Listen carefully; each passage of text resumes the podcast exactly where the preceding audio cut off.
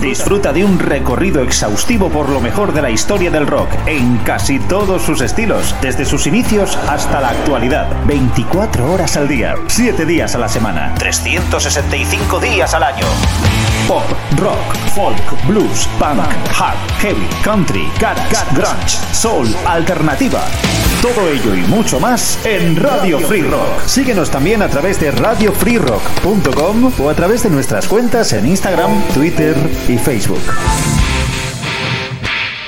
Hola, ¿qué tal? Muy buenas, ¿cómo estáis? Eh, bienvenidos una vez más a nuestra gran travesía. Jesús Jiménez, quien nos va a acompañar con la mejor música rock de todas las épocas, como siempre, en Radio Free Rock, hoy con un nuevo programa dedicado a las 500 mejores canciones de los años 80, con el programa número 24. Hoy seguimos con el repaso al año 1984 con los puestos que van desde el 20 al 10 en un programa que como ya sabéis podéis escuchar a través de iVoox en formato audio y que también podéis ver en formato vídeo con los vídeos de las canciones en radiofreerock.com en el apartado La Gran Travesía. Continuamos donde lo dejábamos en el puesto número 20.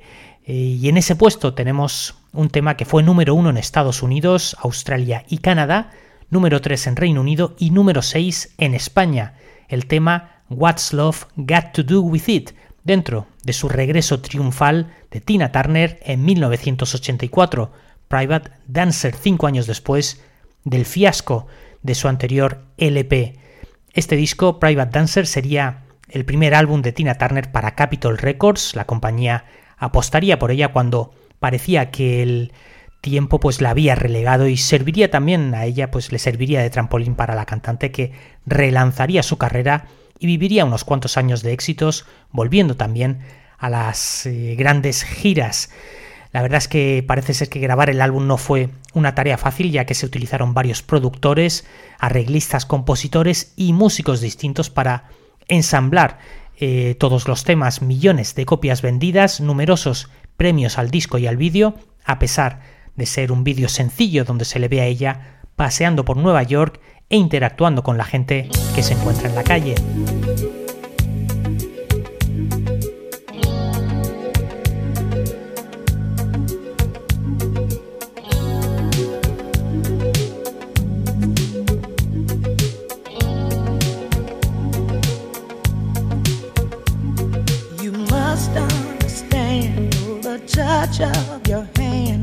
My folks react.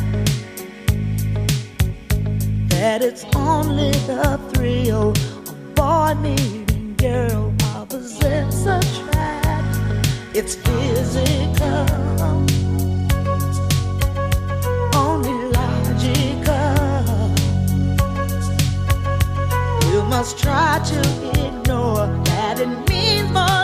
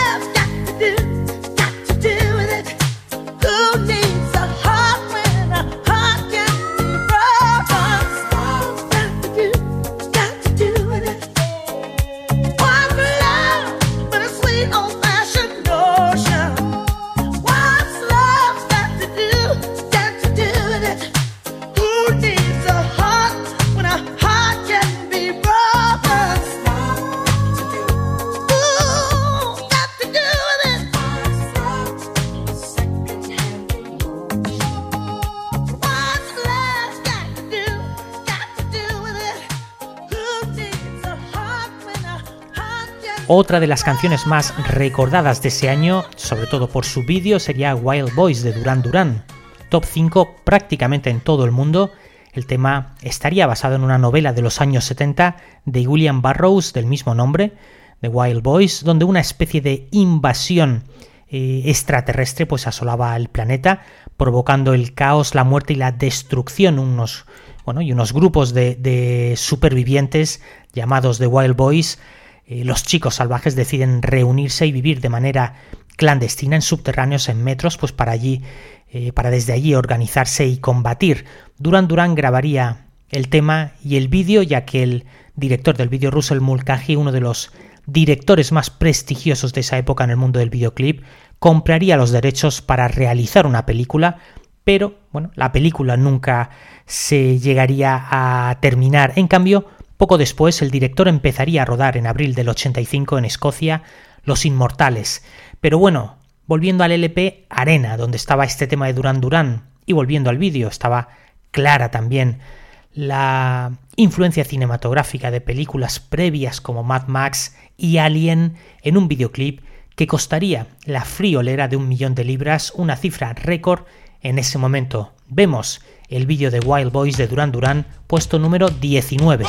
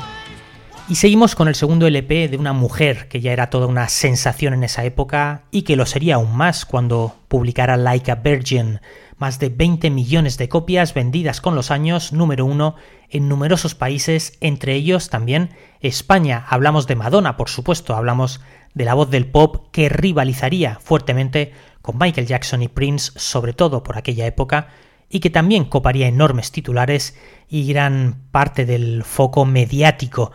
A finales del año 84 publicaría su segundo trabajo, Like a Virgin, donde estaba el tema Material Girl con un vídeo inspirado en Marilyn Monroe y aquella imagen de la película Los caballeros las prefieren rubias, Material Girl, tema irónico y provocativo en el que ella pues adaptaba el papel de una chica material que era capaz de cualquier cosa por conseguir lo que quería. Lamentablemente sería mal interpretado por muchos que querían ver en ella precisamente aquello que estaba parodiando. Suele pasar que con facilidad se confunde al actor o a la actriz o a la cantante con el personaje que asume. Escuchamos a Madonna, vemos el vídeo de Material Girl, puesto número 18.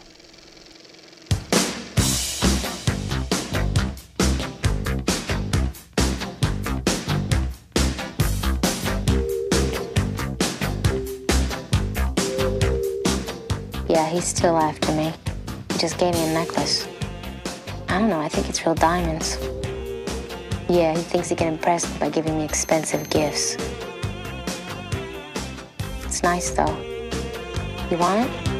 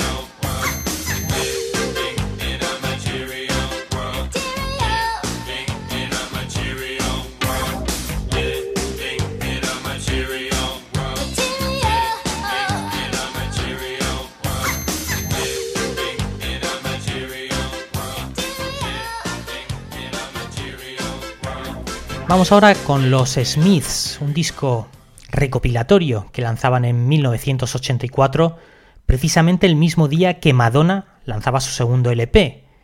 Pero bueno, la verdad es que eran eh, públicos, ideas y sonidos eh, muy distintos. El grupo de Johnny Marr y Morrissey lanzaban ese recopilatorio Hatful of Hollow que constaba básicamente de actuaciones para la BBC, para el programa de John Peel y un par de singles con sus respectivas caras B. El tema How Soon Is Now sería lanzado como single promocional del disco en cuestión, pero en realidad había sido la cara B de un tema llamado Heaven Knows I'm Miserable Now, el cielo sabe que soy un miserable.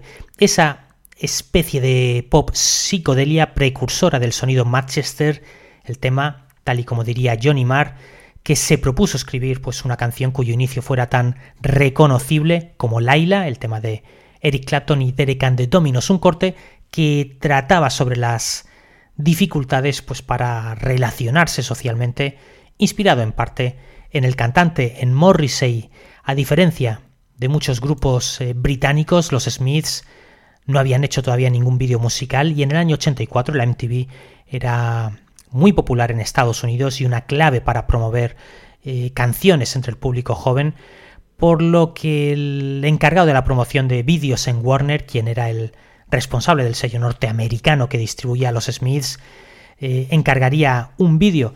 Pero bueno, para eso eh, se necesitaba músculo económico y para poder contratar a un buen director, así que por solo unos 5.000 dólares se contrataría a la diseñadora de algunas portadas de discos con la idea de mezclar imágenes del grupo tocando el tema junto a una chica insertada en él. Maniobra, por cierto, ajena al grupo por completo que mostraba su rechazo absoluto y que motivaría eh, pues bueno, el hecho de que los vídeos oficiales de los Smiths fueran casi siempre montajes eh, digámoslo finamente, pues bueno, bastante sencillos.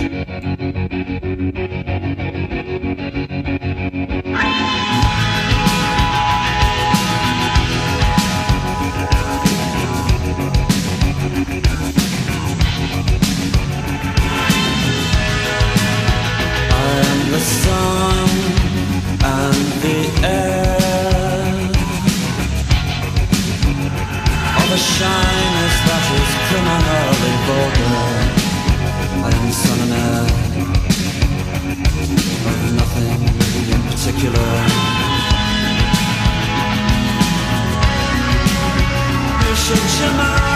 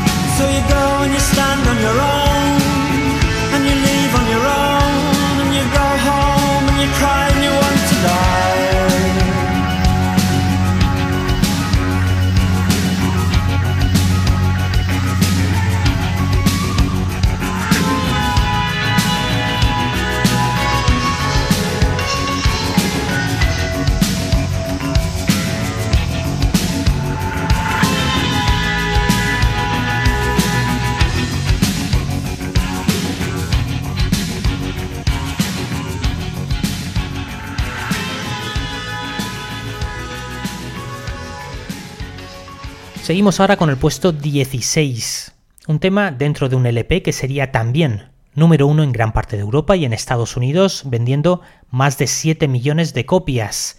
Ahí tenemos el tema más popular de los Tears for Fears, puesto 16, música como terapia de choque para ahuyentar posibles fantasmas emocionales en un disco cuyo título Songs from the Big Chair, canciones desde la gran silla, precisamente pues estaba inspirado en una novela que narraba los problemas de una chica con trastorno de múltiple personalidad. Eh, eso también pues, le serviría al grupo para componer este tema primario, Shout, donde la música sirve pues, como perfecto vehículo de expresión, tal y como harían numerosos músicos capaces de expresar situaciones muy difíciles a través de canciones. Me viene ahora mismo a la memoria Tears in Heaven de Eric Clapton o aquel Mother de John Lennon.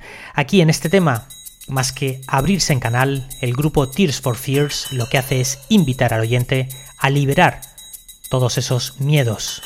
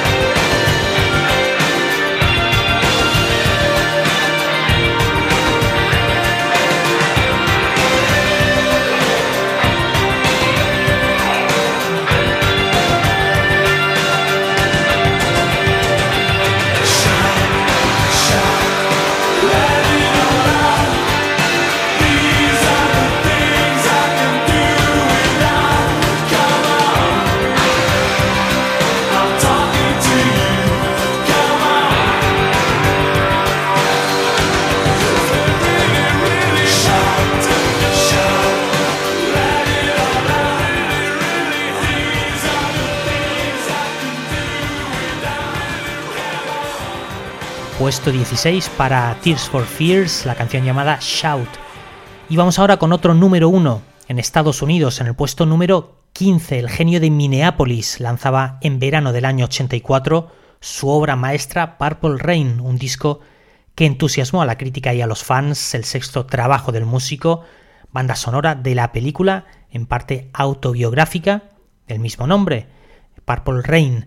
El tema que os vamos a poner, puesto número 15, When Doves Cry, al que por cierto en la mezcla final le quitaría el sonido del bajo porque no le gustaba cómo quedaba, algo que le da un toque realmente distintivo, como algo más frío, como algo más eh, robótico, pues ese tema When Doves Cry lo grabaría él mismo tocando todos los instrumentos y se inspiraría en un miedo que tenía el músico y es pues bueno a que su relación con su pareja se convirtiera como la que mantenían se convirtiera en algo parecido a lo que mantenían sus padres, algo que expresa directamente en mitad del tema When Doves Cry, cuando lloran las palomas.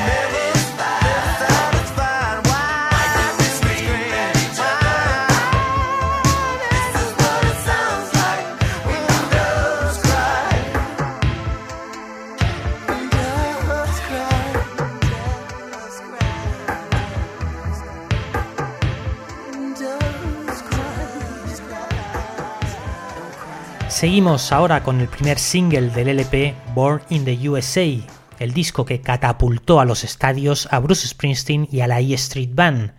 El músico en realidad ya era un referente dentro del rock internacional, pero aquí se convertiría en una estrella, bueno, tremenda, que pasaría pues bueno, de la noche a la mañana de tocar en pabellones a tener que actuar en enormes recintos de más de 80.000 personas.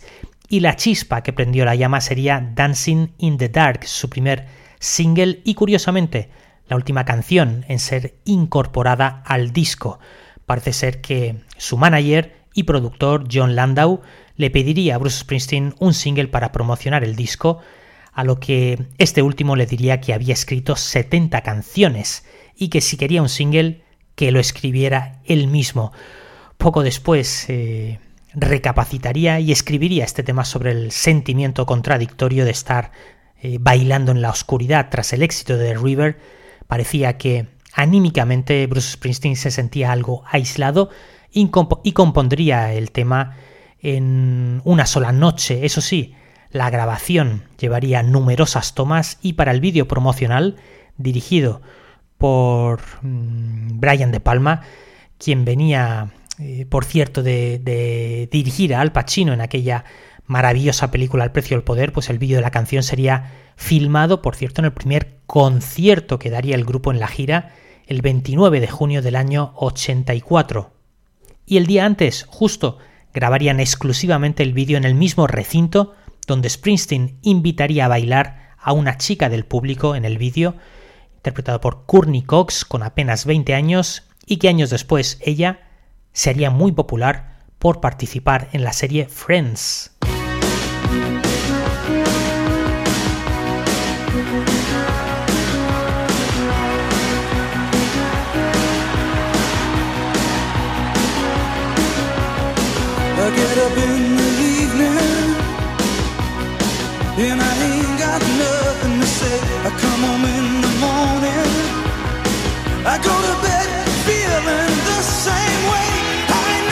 trying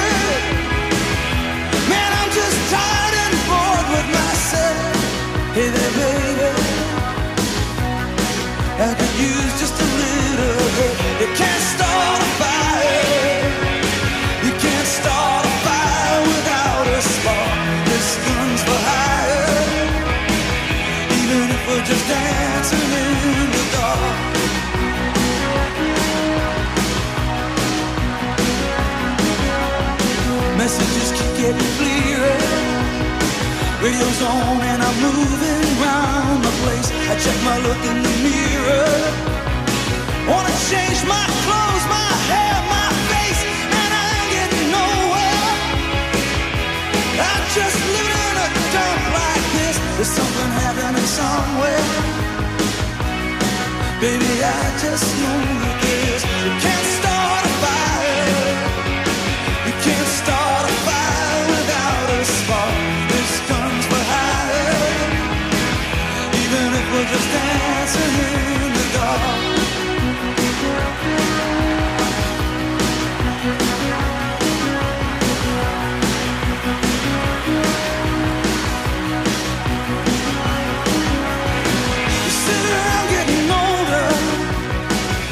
joke, here's some wine, it's on me. I shake this world off my shoulders. Come on, baby, the laughs on me. Stay on the streets of this town, and they'll be carving you up alright. Say you gotta stay hungry. Hey, baby, I'm just a fast star tonight. I'm dying for some action. I'm sick of sitting around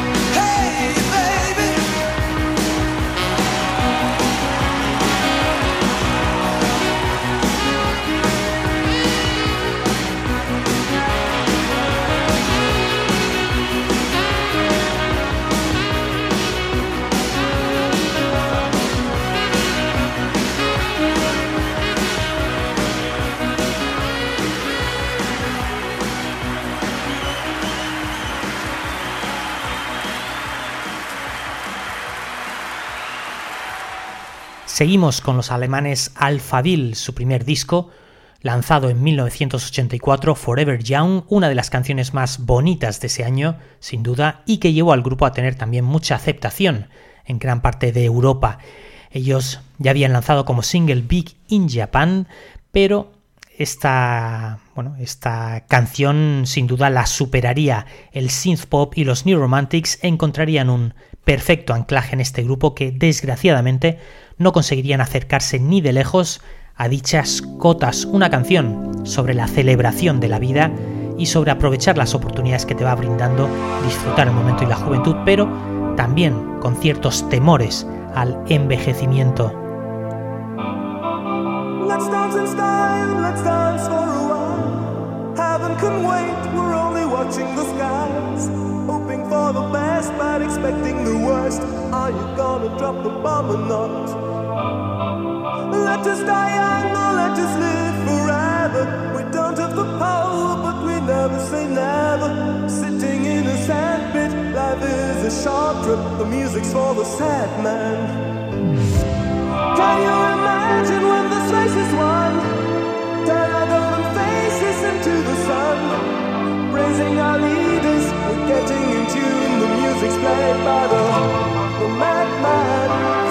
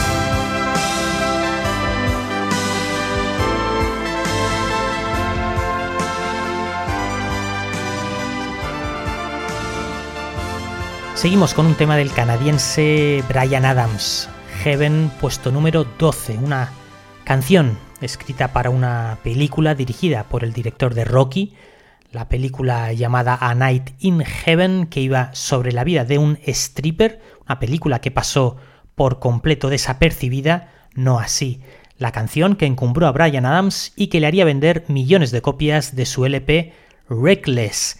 El vídeo de la canción Empieza con un, con un chico que es detenido por conducir borracho y la chica que lo acompaña, que se baja del coche, decide entrar a un concierto donde actúa Brian Adams, por cierto, la misma chica que aparece en los vídeos de Summer of 69 y Run to You, puesto número 12 para Brian Adams y su canción Heaven.